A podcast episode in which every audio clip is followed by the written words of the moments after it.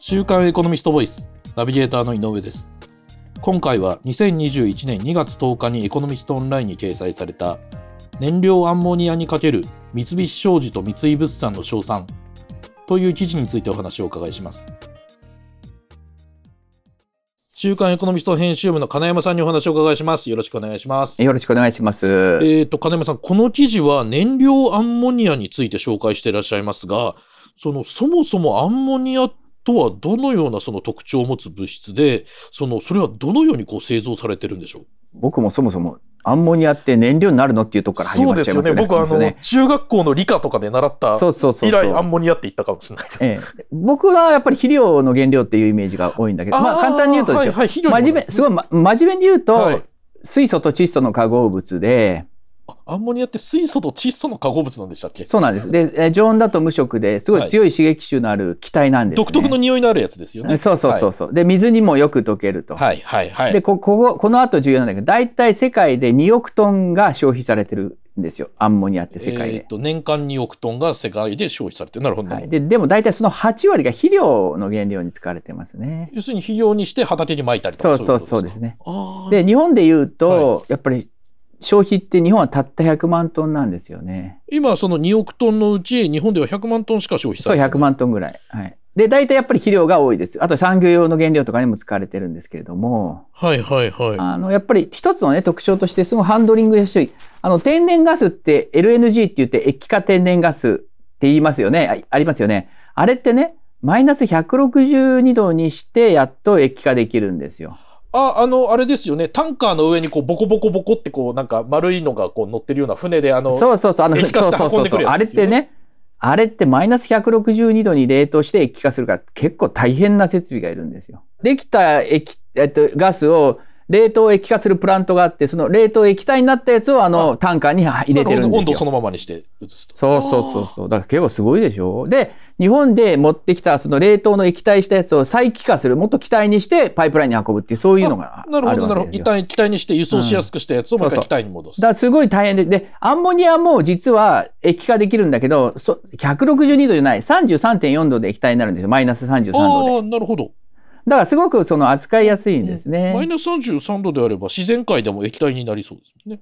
そうです。そう、あ、そう、おっしゃる通り、おっしゃる通り。自然界にもなってるんです。で、もう一つは、そう、さっき言った LNG じゃないですけど、天然ガスから水素を取り出して、で水素と空気中の窒素を合成するとアンモニアになるんです。はいはそういうふうに作られる。だから、天然ガスが出る国でアンモニアってよく作られますね。なるほど、なるほど。そうなんですね。で、この、なぜ今、そのアンモニアについてこう取り上げられたんでしょうそうなんですよ。ここが大事なポイントなんですよ。今、はい海さ、ほら、この間もガソリン車ゼロって特集やったと思うけど、やりましたね。はい。要するにそはいの、燃やした時に二酸化炭素 CO2 を出さないっていうことが今、世界的にすごい大テーマになってるじゃないですか。アンモニアって燃焼するときに二酸化炭素を出さない、要するに排出ゼロ燃料なんですよ。そうなんですか。だけど、だけど、今燃料にアンモニアが使われてるケースは日本ではないんですよ。えっ、と、その日本で100万トン年間消費されるアンモニアのうち、燃料として使われているものはないんですか、うん、もうない。80万トンが肥料ですね。あと20万トンが工業用原料だから、燃料アンモニアなんてそもそも日本にないんですよあ。なるほど。うん。だけど、排出ゼロって今日本今言ってるじゃないですか、菅首相とかが。だから排出ゼロに向けて、日本はその燃料アンモニアですよね。アンねアンモニアをで発電しようっていうチャレンジが始まってるという、そういうニュースなんですよ、これは。なるほど。その記事の方では、経済産業省の、えっ、と、燃料アンモニア導入官民協議会というところが、はいそのロードマップを発表したとはい紹介されてますが、はその、では具体的にこれのロードマップの具体的な内容ってどういうものだったんこですかれがね、やっぱりちょっと僕は、あの、本当ついに発表したなと思ったんですけど、まず2030年、10年後に300万トン。はい。それから2050年に3000万トンっていうようなその燃料アンモニアを使いますっていうその試算を出してるんですよ。なるほど。でも、あれですよね。その、先ほど伺った通り、今、日本国内で消費されてるアンモニアが年間100万トンとはいえ、そはのい燃料として使われてるのはゼロなんですよね。おっしゃる通りで、だはからいゼロから300万トンの市場ができちゃうってすごいですよね。あ、それはすごいですねす。ごいですね。しかも30年後に2000あ3000万トンってどういうことかってこれ、はい。世界の市場の15%ものアンモニアをこう食べちゃうってとんでもないスケールの需要が生まれる。今世界で2億トン使われてるわけですそうよそうそうそうそう。そこに3000万って上乗せされるって、これ、めちゃくちゃでかい市場ができちゃうでしょすごい話ですね、これ。そうそう、だからこれでね、色めき立たない人はいないっていうぐはいらはいい、はいでっかいニュースなんですよ、実は。なるほど、なるほど。はいで、その記事の中では、その具体的に、その今燃料アンモニアが注目される3つの理由というのを紹介してらっしゃいますが、この3つについてでは教えていただけますかあのね、これがまずだから去年の10月26日だったかな、菅政権が2050年に CO2 の排出をゼロにしますって言ったじゃないですか。出しましたね。その後、出しまガしたねソリン車ゼロとかいろんな話が出てきそう出てきた出てきた。それで、あの時ね、やっぱり CO2 ゼロにするには、原発の再稼働は難しいし、はい、はい。再生可能エネルギーだけでそんな達成できないうし、ん。ところが今ある石炭火力発電所にアンモニアを混ぜて燃やすと、はい。確実に CO2 の削減になるんですね。その、いわゆる、炉の中に石炭とアンモニアを一緒にくべてやるようなイメージ。そうそうそうそうそうですそうです。そういうことができるんですね。はいはい、はい。なるほど、なるほど。で、この石炭火力発電にはい。アンモニアを燃やして混ぜる技術にうん目処がついたんです。技術的にそれが可そ能うなそうそう。あの、混焼って言うんですけどね、混ぜて、混ぜて焼く、混ぜて燃焼するで混焼って言うんですけど、なるほど、なるほど。はい。でそれと、これがやっぱり最大の理由ですけど、はい日本最大の火力発電会社ってジェラって言うんですね。ジェラって JERA って言うんですけれども、はい。はい。これ、東京電力とはい中部電力がはい。くっついた会社なんです。ここが日本最大の火力発電設備を持ってるわけですね。では、その東海エリアとか、そういったとこそろうにいろんなところですね。う東京もそうだし、東電が持ってた発電所もそうだし、中部もそうだし。で、ここが2050年の排出ゼロに向けて、水素やアンモニア発電を燃料にするって宣言しちゃったんですよ、実は。去年。なるほど。はい。だから、実はね、あの、菅首相の排出ゼロ発言の前に、まずこのジェラが2050年に排出ゼロにしますって言ってるんですよ。水素とかアンモニアを使ってっていう。で、しかもこのジェラは愛知県にある碧南火力っていう発電所があるんですけど、これ大体100万キロワットですから原発1基分ぐらいのかなりの大型の石炭火力発電所なんですけども。そんな大きな発言書なんですね。うんここで20%アンモニアを混ぜる燃焼の実証実験始めるんですね。なるほど。うん。で、しかも、この100万トンの燃料の20%をアンモニアに混ぜるだけで50万トンのアンモニアが必要なんです。そんなに必要なんですかそうなんですよ。で、だから、もしですよ、はいここが全部、アンモニア全部使ったら、それだけで250万トンになっちゃいますよね。そういうことですよね。その300万トンの目標なんかあっという間にクリあアっしとちいゃうう間んいっですちゃようね。。だからまあ、多分、わかんない。どういうステージかわかんないけど、はい。 20%の混焼の石炭火力をあちこちに作っていくんだと思うんですよね。で、最終的にはだんだん増やしていく。でもね、日本の石炭火力って4800万キロワットもあるんですよ。はいはい。なるほど。えーで、しかも大手電力会社だけで3900万キロワットありますから、はいはいはい。単純計算してこれ全部アンモニア発電になったらどでかい、あーだってそどのでかい市場になりますよね20%がとりあえずアンモニアになったそう、と仮になったとしてもね、これちょっと、ちょっとさっきの数字どころじゃないですよね、もうね。そうですね。ちょっともう桁が一つ違う。いや、本当そう、そう数字いうにな世界りにますなるでしょようね。ね。単純にきっとね足し算してくだけで。はい、そうです。はい、なるほどなるほど。そうなんですね。そういう3つの大きな理由があったんですね。そうです。はい。なるほど。で、まあ、あの、記事のタイトルにも関わる部分ですが、こええの記事では、その、まあ、これから、その立ち上がる今のお話伺った燃料アンモニア市場の担い手として、その、三菱商事と三井物産という、その大手商社に、こう、注目なさってるわけですが、はいこれはなんでなんでしょさっきね、内需が大体100万トンって言ったんですけうど、はい。国内で作ってるのって大体80万トンぐらいなんですね。じゃあ、2割は今輸入してるわけですかそうそうそうそうですあなるほど、なるほど、なるほど。それで、作ってるのは宇部興産とか三井化学とか昭和電工とかが生産してるんですけども、はいそういうところがいきなり300万トン、果ては3000万トン作れって無理じゃないですか、やっぱり。あーはい、はい、はい。で、そうなると、やっぱり大量のアンモニアを海外から調達しないといけないですよね。はい、はい、はい。なるほどで、。さっき言いましたけど、天然ガスから作るって言ったじゃないですか。そうすると、天然ガスがたくさん出て、天然ガスが安くて、で、その作ったアンモニアを輸入するっていうのがいいじゃないですか。うん、はい、はい、そう。そこで白羽の矢が立ったのが商社なんです。なるほどでなんで商社かっていうと、そのアンモニアの原料になる天然ガスの開発、はい、さっきあの液化天然ガスの話ちょっとしましたけはい、ど、はい。そういうののトレードの経験とか開発が豊富なんですね。商社は。